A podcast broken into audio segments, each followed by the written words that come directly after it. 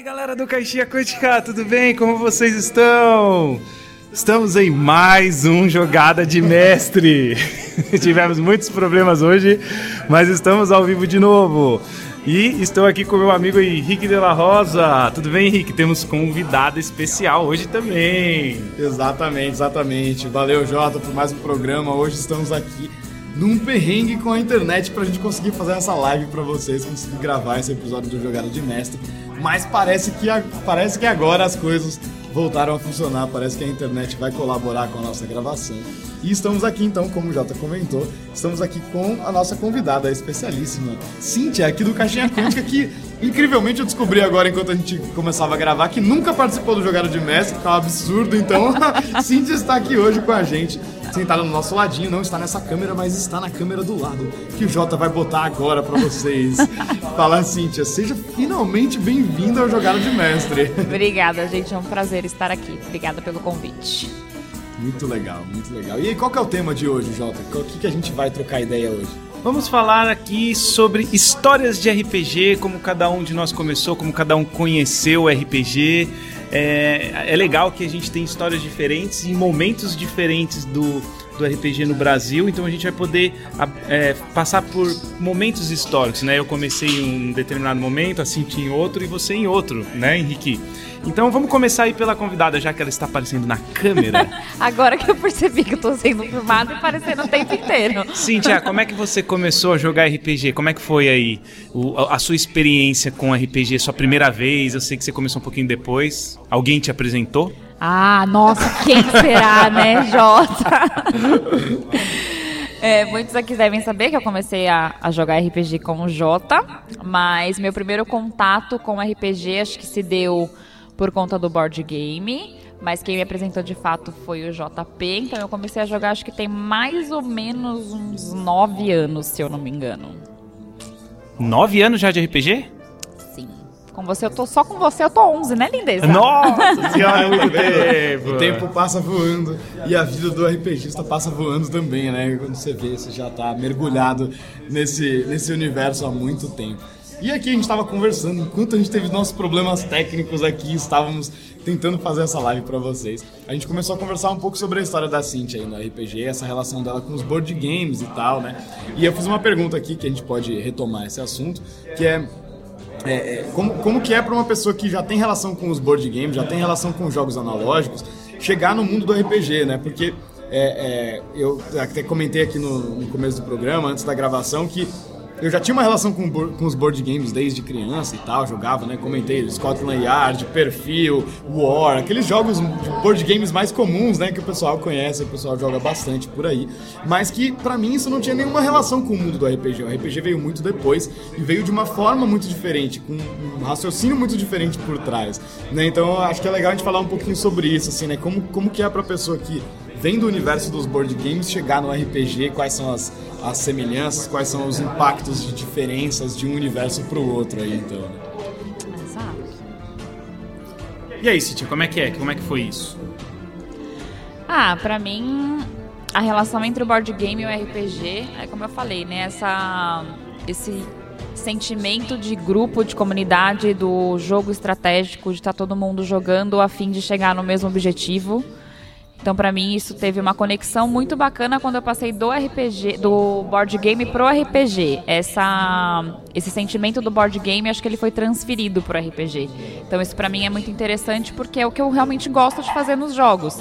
A diferença é que no RPG eu tô é, interpretando um personagem e que no board game não, né? O board game é aquela coisinha bonitinha da historinha já pré-contada, pré-moldada para você só jogar em cima do tabuleiro e ele que vai te dando as, as diretrizes. E no RPG não, você faz aquilo que você quiser, no momento que está acontecendo ali a aventura, que o mestre está narrando e tal, e você tem várias alternativas, várias opções na mesa. Que talvez o board game não traga, uhum. mas que esse sentimento com certeza é mútuo entre os dois jogos. Muito, muito legal. É, e, e, a gente comentou aqui também sobre o Lendas de Andor, né? Que é um board game que a gente gosta bastante. Eu sei que é um dos jogos favoritos da Cintia. E é muito legal ver, é, porque ele é meio que um simulador de RPG mesmo, né? Ele tem essa relação com o, o cenário de fantasia medieval e, e, também com a questão de você ter um grupo, de você ter a party, de cada um tem uma função diferente, né? Então tem muito dessa vibe Dungeons and Dragons, dessa vibe do, do RPG tradicional que a gente está acostumado. Né? Então é, é, é, legal ver que esse é um dos caminhos para a gente chegar nesse universo do, do RPG. Que não, eu não vejo que é um caminho tão comum é, às vezes, muitas vezes a gente percebe né, que os círculos do board game e do RPG eles são coisas muito separadas dentro do meio dos jogos analógicos, mas que existe esse overlap, existe essa relação e que uma coisa leva a outra, né?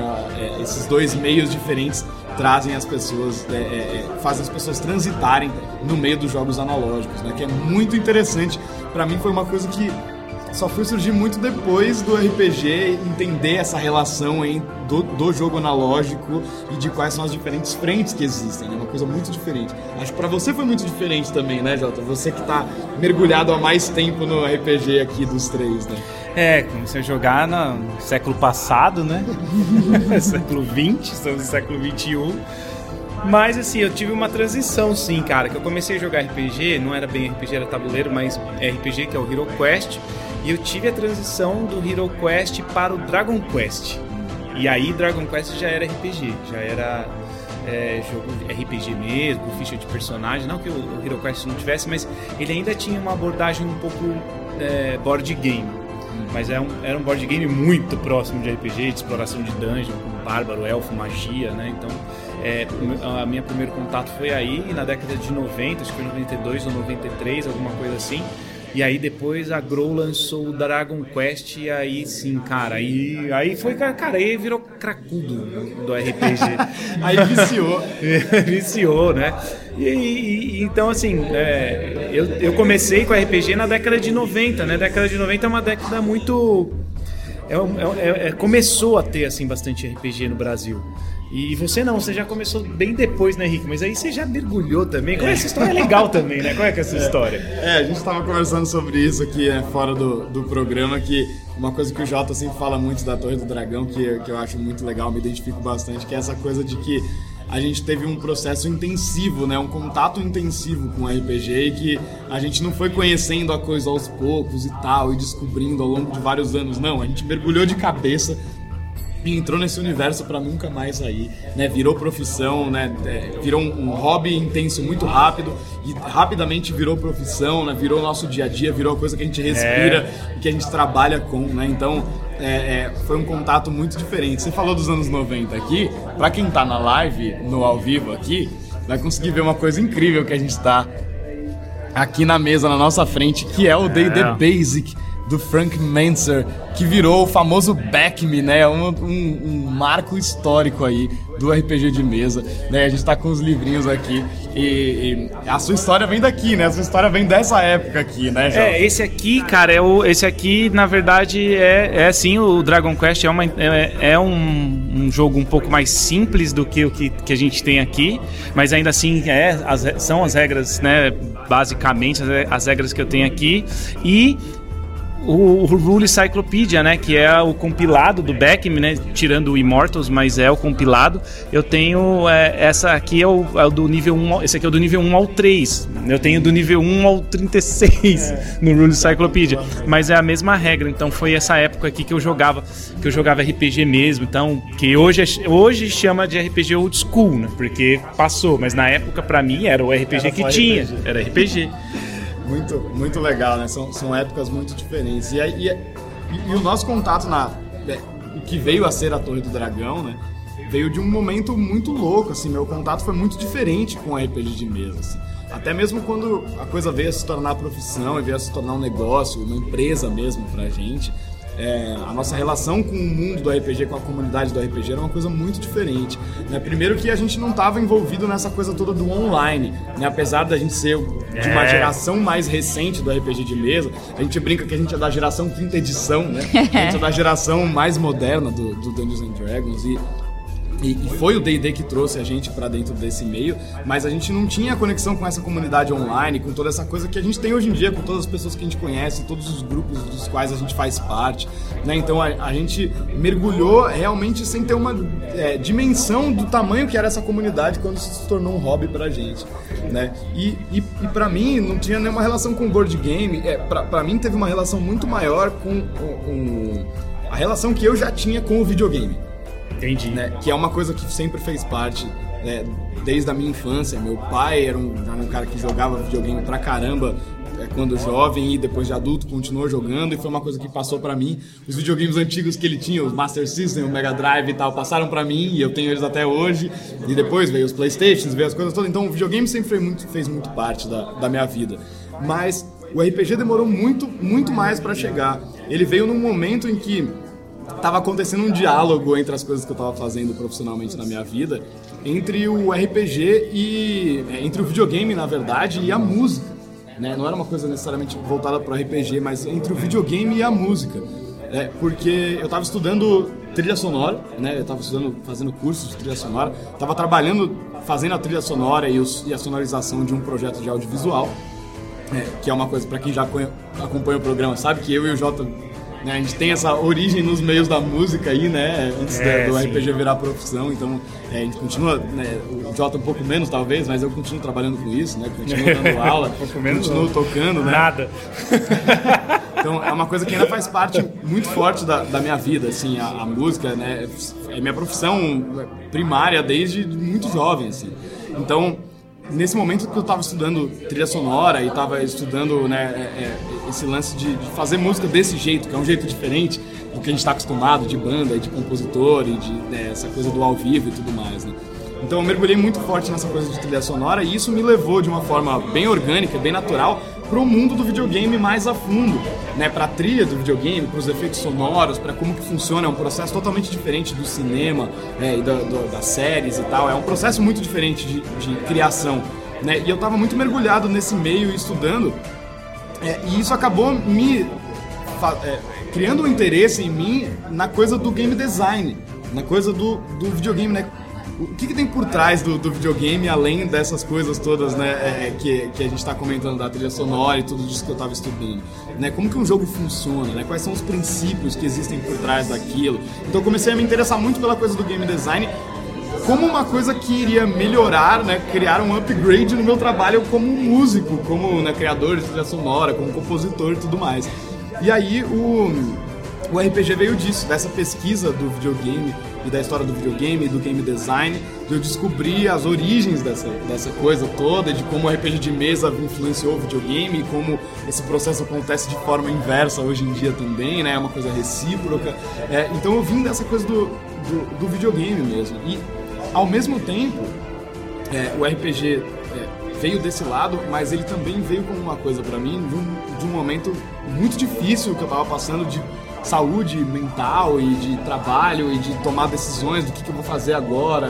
Né? Isso foi antes da pandemia e tal. Foi, foi uma fase de transição muito intensa, especialmente de forma profissional, assim.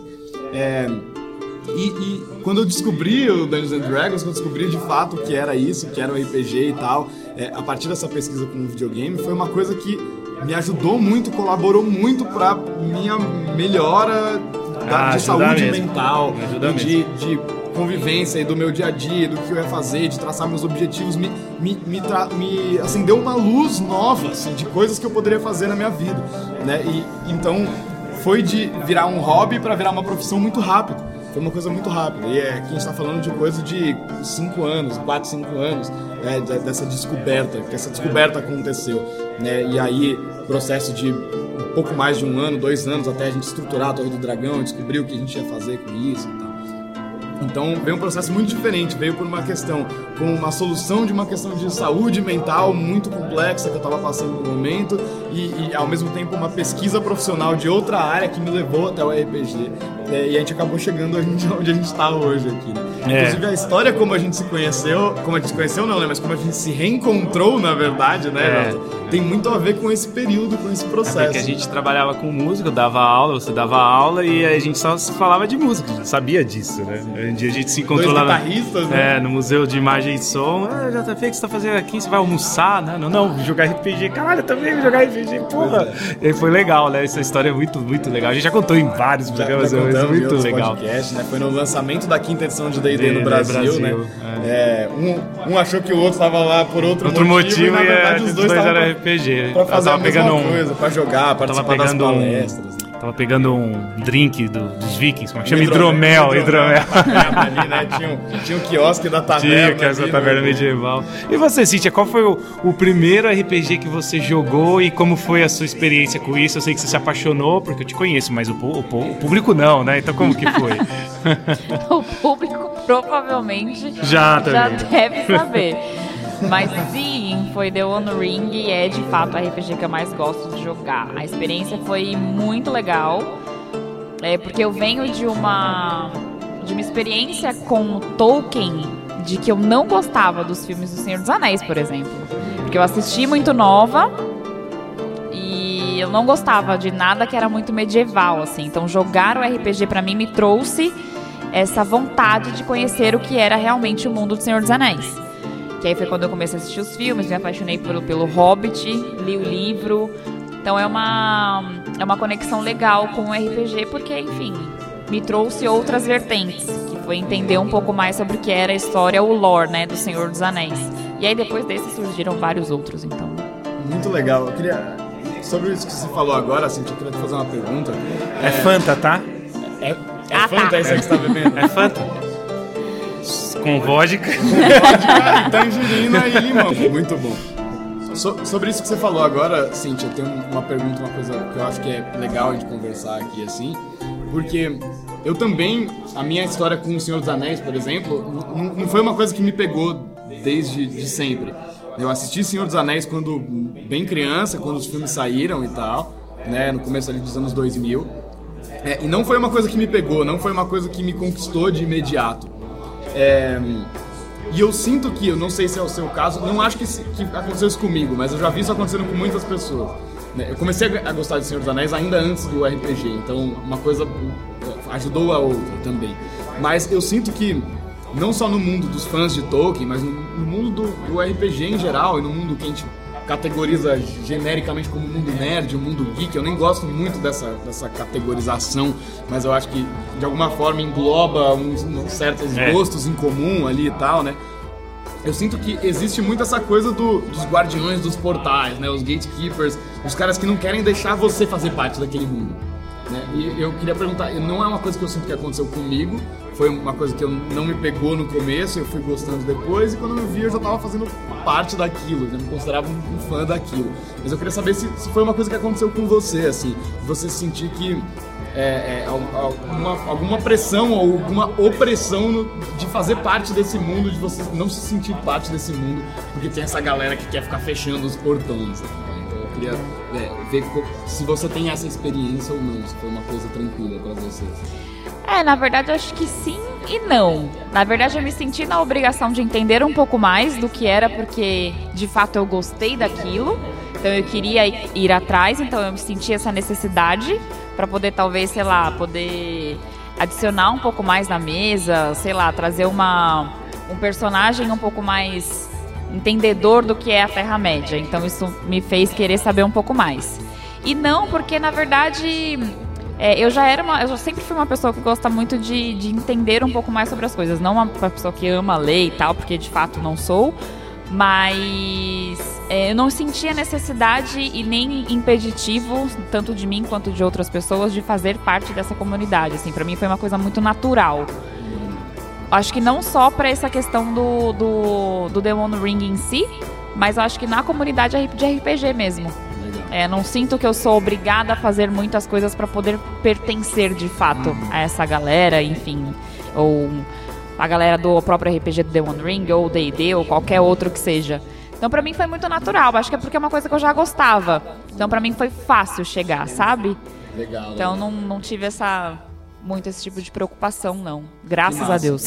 Que bom, que bom, né? Isso, isso é um sinal de que as coisas vão mudando ao longo do tempo, né? A gente sabe que o meio do RPG era muito fechado e tá se tornando mais aberto. Inclusive, é, é, eu fiz essa pergunta, mas eu acho que dentro dos meios nerd, vamos colocar assim, é, o, o, RPG é um dos mais abertos, né?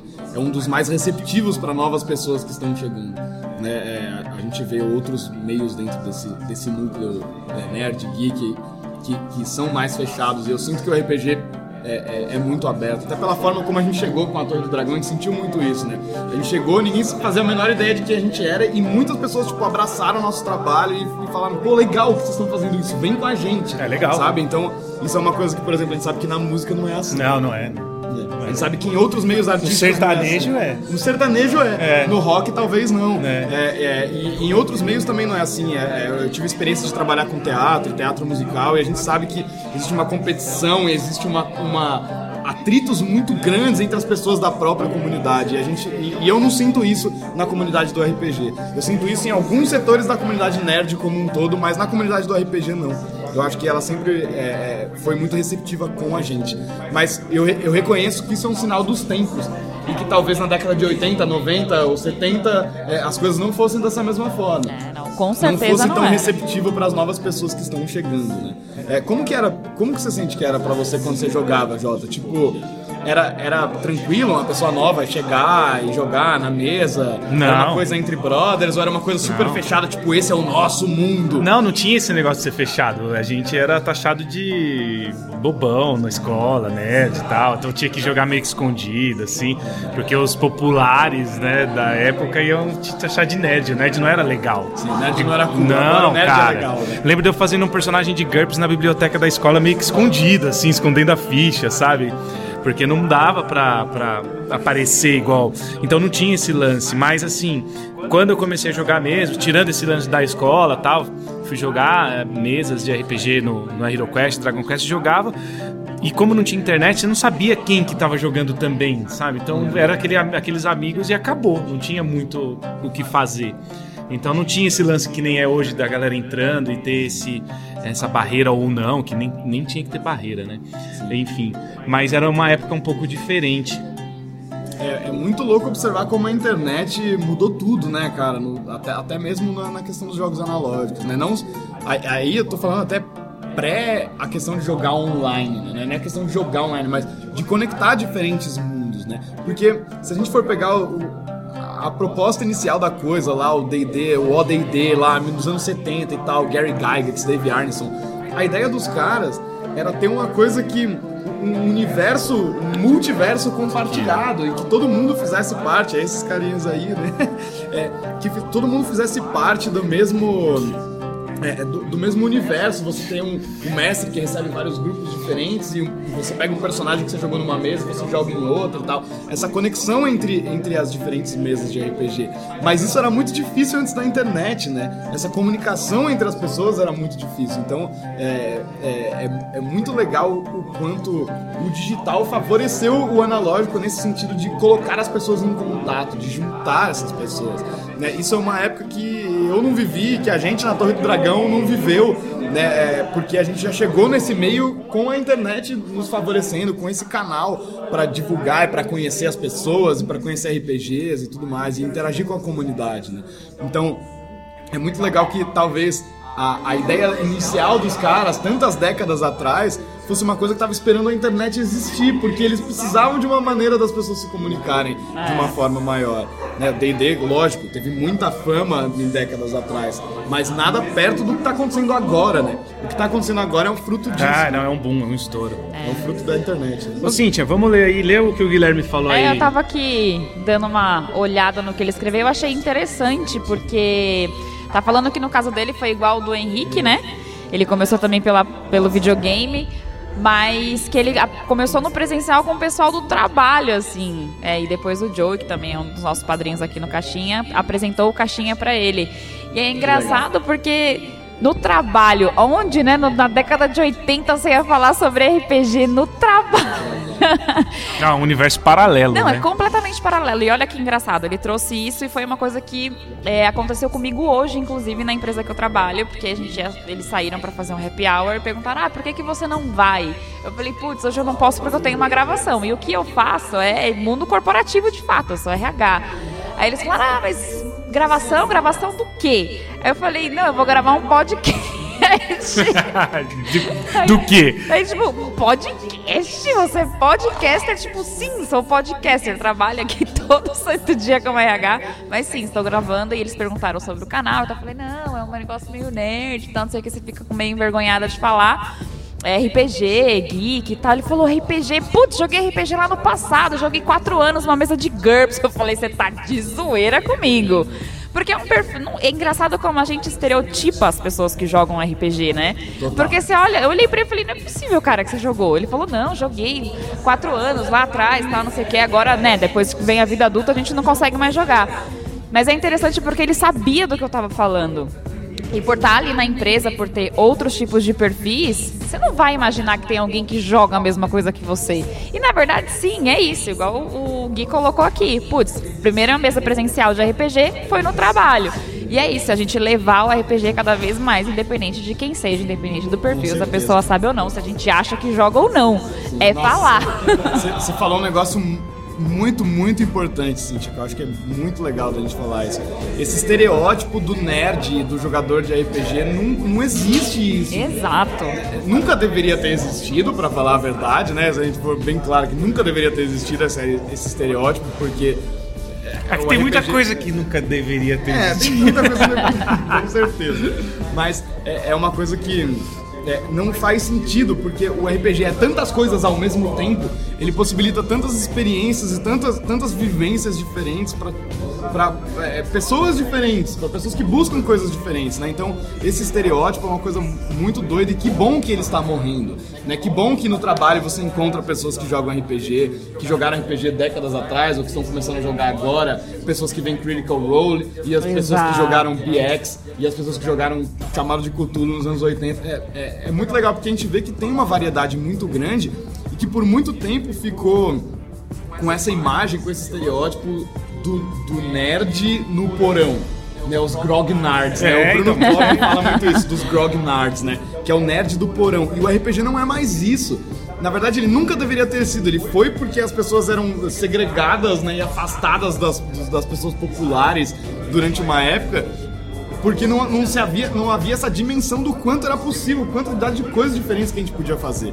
Então é, é muito legal ver que isso está mudando, né? Que é, você não precisa mais ter vergonha de falar, ah, eu tenho podcast, eu sou de nerd, de não sei o é. quê. Não! Porque. As pessoas acham isso legal agora. As pessoas acham é. legal. Mas é. diferente, porque eu tô te falando, na minha época lá, os caras que tocavam Caetano Veloso no violão, e eu já tocava violão, mas eu tocava outras coisas, tocava Dream Theater, umas coisas diferentes, que também não podia ficar falando. Ninguém sabia o que, que era, uhum. né? Caetano Veloso lá falava, meu, o que você tá fazendo? Você tá... O que, é isso? Isso aqui não, é um mago. Eu tô fazendo um mago aqui. Mago do quê? Da hoje? Ninguém sabia o que, era direito, assim. Então você tinha que meio que se esconder, cara. E isso era chato, né? Hoje não, você vai é, é, Doutor Estranho pra caramba pra lá, Marvel pra cá, hoje todo mundo. O Stranger Things, né? Sim. Joga esse RPG no Stranger Things, então. É, muito legal isso. E, e, é um bom sinal, né? Um sinal. Tem, tem muita gente ainda, né, que vai torcer o nariz, cara, não, eu quero isso pra mim. Esse é o meu mundo de quando eu jogava, quando eu era adolescente. Mas não é isso, né?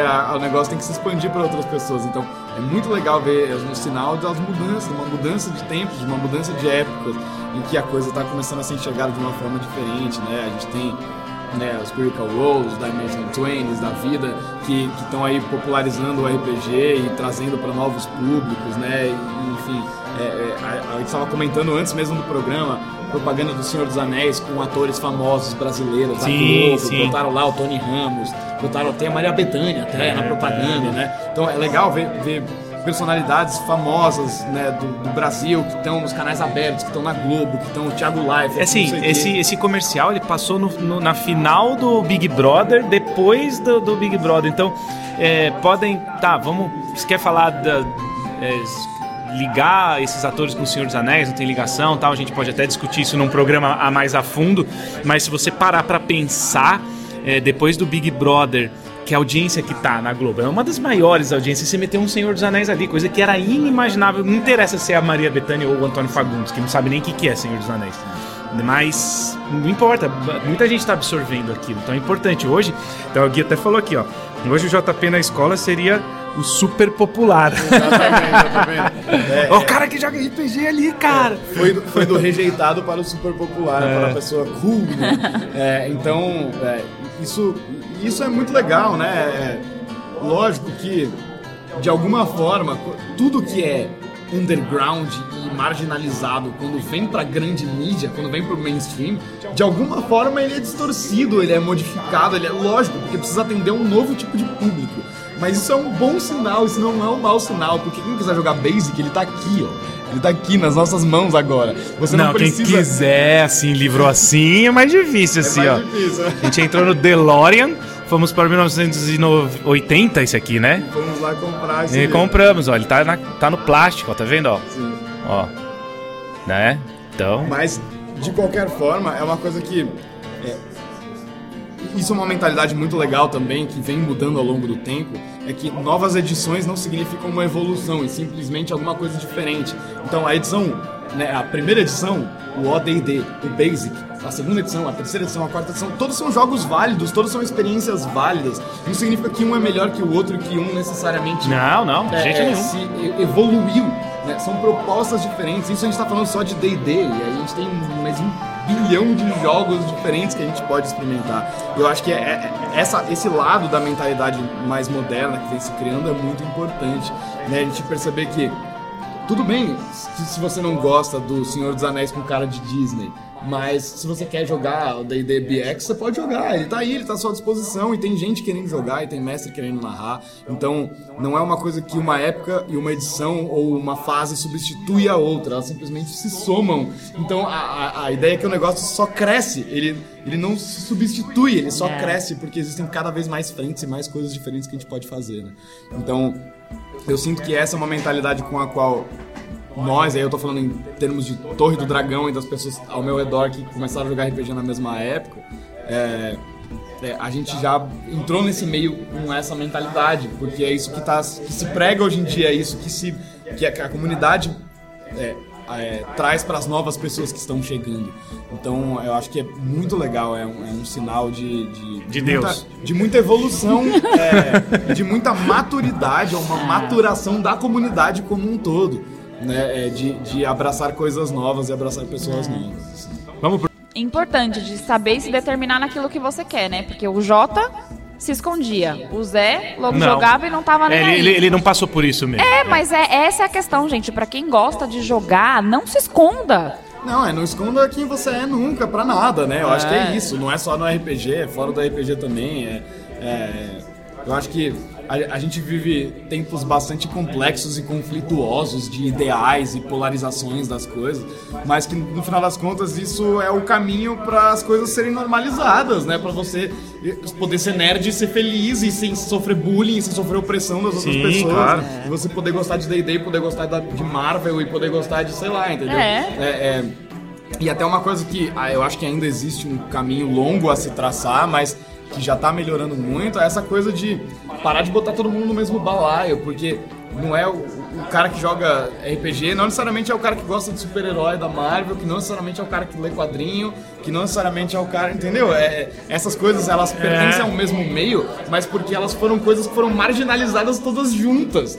E- E elas não necessariamente têm uma ligação entre elas, né? Então, acho que parar de colocar as pessoas todas no mesmo, no mesmo balaio, como se, ah, você gosta disso, então você é isso, né? Você botar um, esse rótulo na, na pessoa, o nerd ou o geek. Por isso que eu falei que eu não gosto muito dessas categorias, porque eu acho que você encaixota a pessoa numa coisa que ela não é às vezes, né? Então que nem a gente, mais no começo da torre, hoje um pouco menos, mas às vezes ainda acontecem essas coisas, tipo, é, alguém vai falar, sei lá, de um filme novo da Marvel. É, é, quem me conhece sabe que eu não gosto da Marvel. Não é que eu não gosto da Marvel, nossa, a Marvel é um lixo. Não. Eu gosto do Homem-Aranha, eu gosto de alguns super-heróis. é, não é da Marvel, mas eu gosto do Batman pra caramba, que é da DC, eu acho muito legal. Mas não é uma coisa que, nossa, eu sou super apaixonado Igual RPG. igual RPG. E, então, é, mas ainda tem pessoas que, que não conseguem compreender isso. Mas como? Você é nerd, me bota nessa caixa, né, de nerd, mas você não gosta da Marvel. Mas o que, que tem a ver D&D com Marvel, gente? Não tem nada a ver uma coisa com a outra. Tem a ver, você Então, pode jogar GURP Supers. Você pode, não, você pode. E a gente adora, a gente joga Mutantes e Malfeitores. É, Mutantes e Malfeitores, É um é. dos jogos que a gente ama. A gente acha muito legal, puta jogo divertido, super versátil, você criar seu próprio super-herói, super bacana. Mas eu acho mais legal jogar com o meu super-herói do que assistir Vingadores. Sim, entendeu? sim, sim. Você Então- rebola o teu poder, né, Exatamente. teu super-herói. É, é, então, essa coisa de não colocar todo mundo, não encaixotar todo mundo nos mesmos rótulos, assim, eu acho que isso é, é muito importante. eu acho que nesse sentido a gente ainda tem um caminho muito longo a percorrer. É, eu acho que ainda existe uma mentalidade um pouco fechada né, nesse ponto, mas que, nossa, já melhorou infinitamente. É isso. Eu, eu não acho que alguém sofra bullying hoje em dia na escola porque joga D&D. Não, não. Hoje é, o cara é legal. O cara, ah, o cara é considerado legal. Gente, tem escolas hoje em dia que falam muito sobre RPG. É, eu acho que inclusive a escola do, da Alice, filha do Zé, que tá aqui com a gente na live, fala um pouco sobre isso. E é muito legal porque, porra, as crianças já estão começando a aprender o que é o RPG desde a escola, assim, sabe?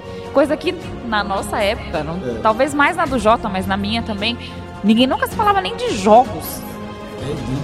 É, é, não tinha nem Nada, era jogo, zero. Era xadrez. E, e, o RPG como ferramenta também, isso é, é legal, né? exato. Não é só o RPG, o RPG ele é uma forma de entretenimento, é uma forma de lazer e de criação e de, enfim, de um monte de coisas.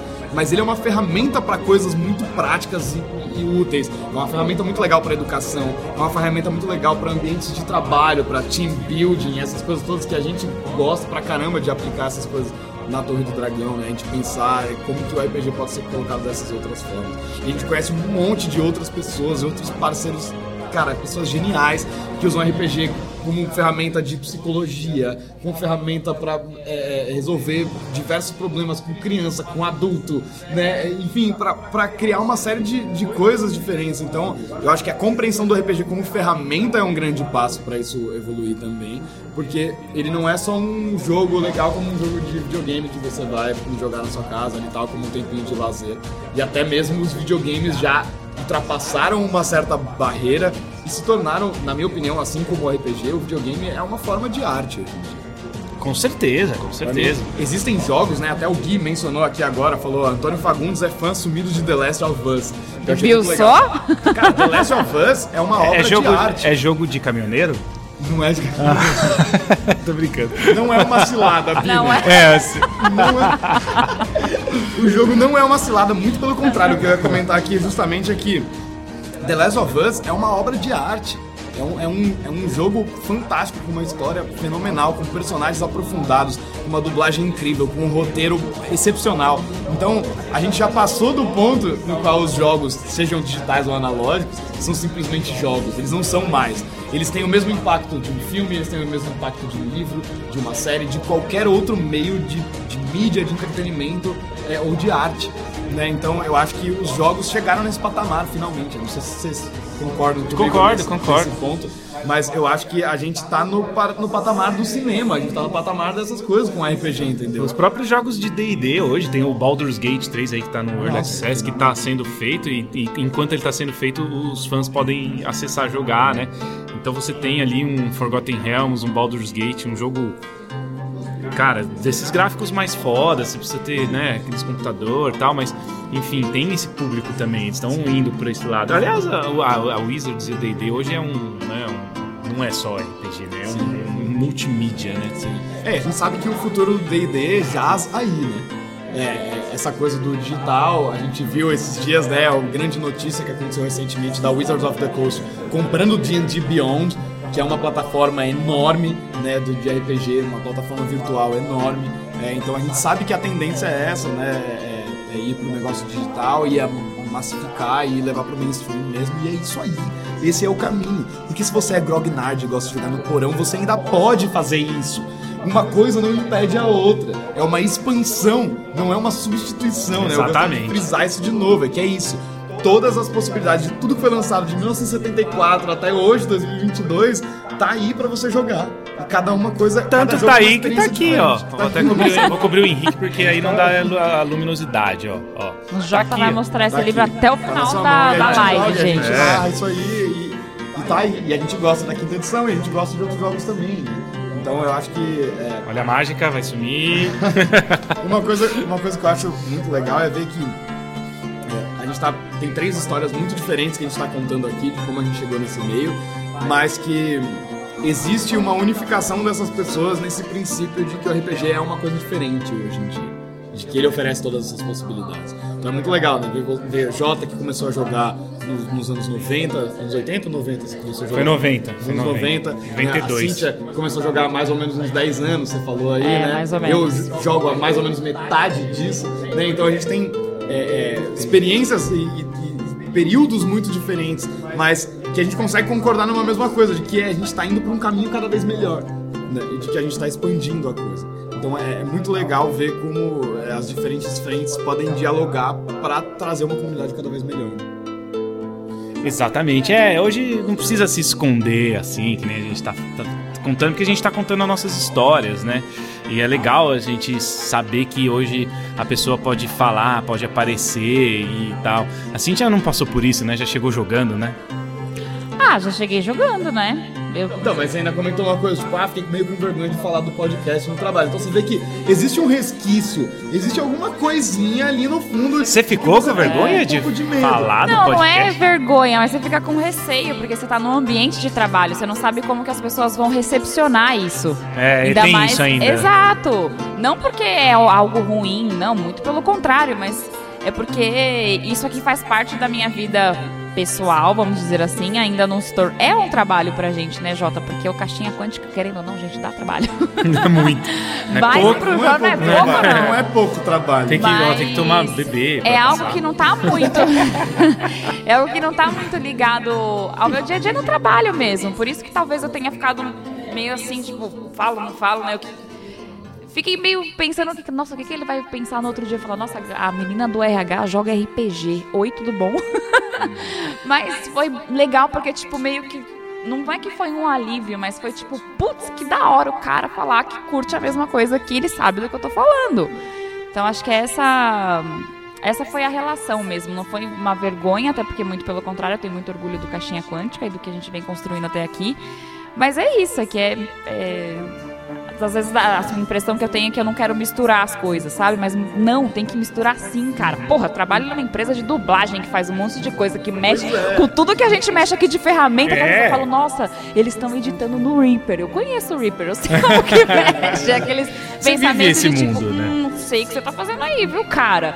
E isso acontece dentro de onde eu trabalho. Então, não, querendo ou não, tem algum vínculo, mas mesmo assim ainda tem essa, esse recuo que não deveria ter. É, você vê, é uma coisa muito louca. E é um mecanismo de defesa mesmo que a gente tem de tipo, cara, eu não vou falar porque eu não quero estresse, né? Mas isso tem que, isso É. tem que acabar, isso está acabando. Tem uma história do, do que o Balbi conta no, né, o podcast infelizmente acabou, né? gente acabou. É, mas era muito bom. É, é muito bom porque tá lá o Tem podcast. mil episódios, É. se você não ouviu, além de ouvir o Caixinha Quântica, por favor, vá ouvir o Café com Dungeon, É que é o muito café bom. com Nossa. Dungeon. Quer café, Quer né? café? E, e aí, cara, ele falou que teve, não lembro direito a história, mas era mais ou menos assim, na festa de final de ano da empresa dele, né, que ele trabalha na Lura lá, não sei o quê, ele... A galera chegou pra ele, ô Bob, vamos jogar aí, pega RPG, joga RPG, vamos jogar D&D, não sei o que. E ele começou a pensar, cara, que, que, que, que, é, multiverso que eu estou, que a galera do trabalho tá pedindo pra jogar D&D, assim, cara, eu devo estar num universo paralelo, sabe? A pessoa que joga antiga, que nem a história que eu tô contando, essas coisas vão acontecendo pra gente é muito diferente, assim. É claro, hoje eu já tô um pouco mais acostumado, porque a gente vive isso, né? A gente vive isso muito. Mas é que nem a Cintia falou, no- do nada, se alguém que você nunca, num lugar, num ambiente que você nunca falou disso, que você não fala disso, que não se conversa disso, que ninguém sabe o que é isso, de repente você falar, pode ser um baque, mas também é isso que ela falou. Tem que falar, que é pra aumentar. Então, né? porque às vezes o, o- essa pessoa que você comentou, né, seu colega de trabalho que joga GURPS, às vezes ele nunca falou disso porque ele também tava pensando a mesma coisa. É, mas eu e você lá também. Eu mas, e você, mas não é a porque... gente conviveu por é. um tempão, a gente trabalhava no mesmo lugar, você, deu- você foi meu professor, e tipo, a gente nunca falou sobre isso. Como? Por quê? É. Né? Então, é, É- é porque complicado, talvez né? é é uma coisa falar, ah, ele não vai ter interesse por isso, entendeu? Ele não vai É. se interessar por isso, a gente vai falar aqui de guitarra, a gente vai falar de rock and roll, vai falar, sei lá. É, é, mas ó que louco, a gente poderia ter anos antes conversado sobre isso, e a gente nunca conversou, porque talvez existisse essa resistência, né? É. E a gente foi ver ali, né? E outra, RPG também não é um tema muito falado por aí, vocês já perceberam? Tipo, nenhuma conversa de bar, você não vai ouvir falar a pessoa, né? Ouvir falar sobre RPG. Pô, cara, esses dias aconteceu um negócio muito legal. Eu vi uma galera, acho que foi no metrô ou no ônibus, eu não lembro agora, que a pessoa sentada perto, assim, que você escuta um pedaço da conversa, que os caras estavam falando de. D&D, eu achei muito legal. e eu comecei, eu comecei a reparar depois disso que algumas vezes isso acontece mesmo. Você- já vi pessoas falando de RPG, você pega um pedaço de uma conversa aqui de uma pessoa que tá passando perto. Então é, é um sinal de que a coisa está se popularizando e, e- e é muito legal a gente conseguir reunir três é, é, é, Gerações. gerações tão diferentes do RPG, porque são gerações mesmo diferentes, tá falando de coisa de, de anos e anos de diferença. é, mas que a gente tá caminhando pro mesmo lugar. É foda, porque eu tenho 47 anos, você 19, a Cintia 16, e é muito diferente, né? Não, ele tem 40. Porra! Gente, peraí.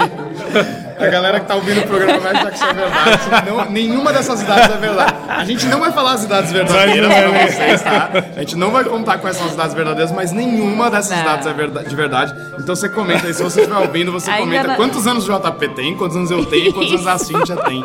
Tá? Pra gente ver. 49, 19, 16. É. Oh, meu Deus. 16. Vamos ver se vocês acertam. né? Daqui a pouco vai que tem menor de idade aí na sua live, 10 horas da É, noite. então, não pode. Porra, não, pode. gente. Não Eu e a sou Fanta, novinha assim. Eu e a Cintia nem podemos, papai. É. Ah, é, você tinha Não pode entrar no 19 bar. pode. É, 19 pode. É, 19 pode.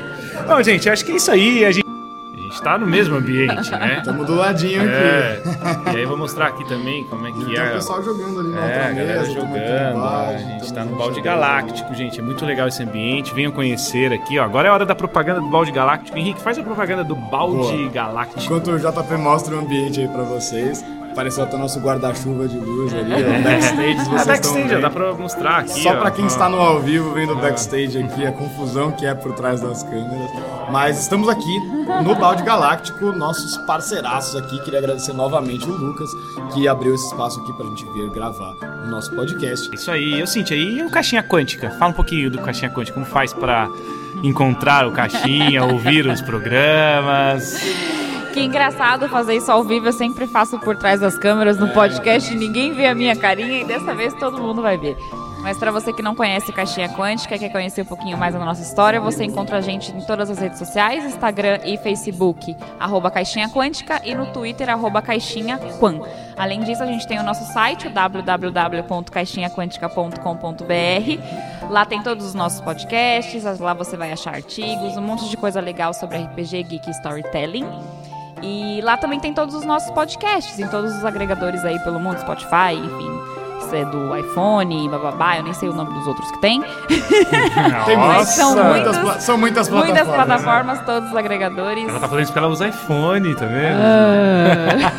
Apple Podcast. Apple Apple Podcasts, exatamente. Mas é isso, a gente tá em todo lugar por aí. É, vocês procurando, acessando, curtindo, compartilhando, seguindo a gente nas redes sociais ajuda bastante Caixinha Quântica. É um trabalho, como a gente falou aqui, não só o Caixinha, como o Torre do Dragão também. Sigam a gente, porque isso ajuda muito.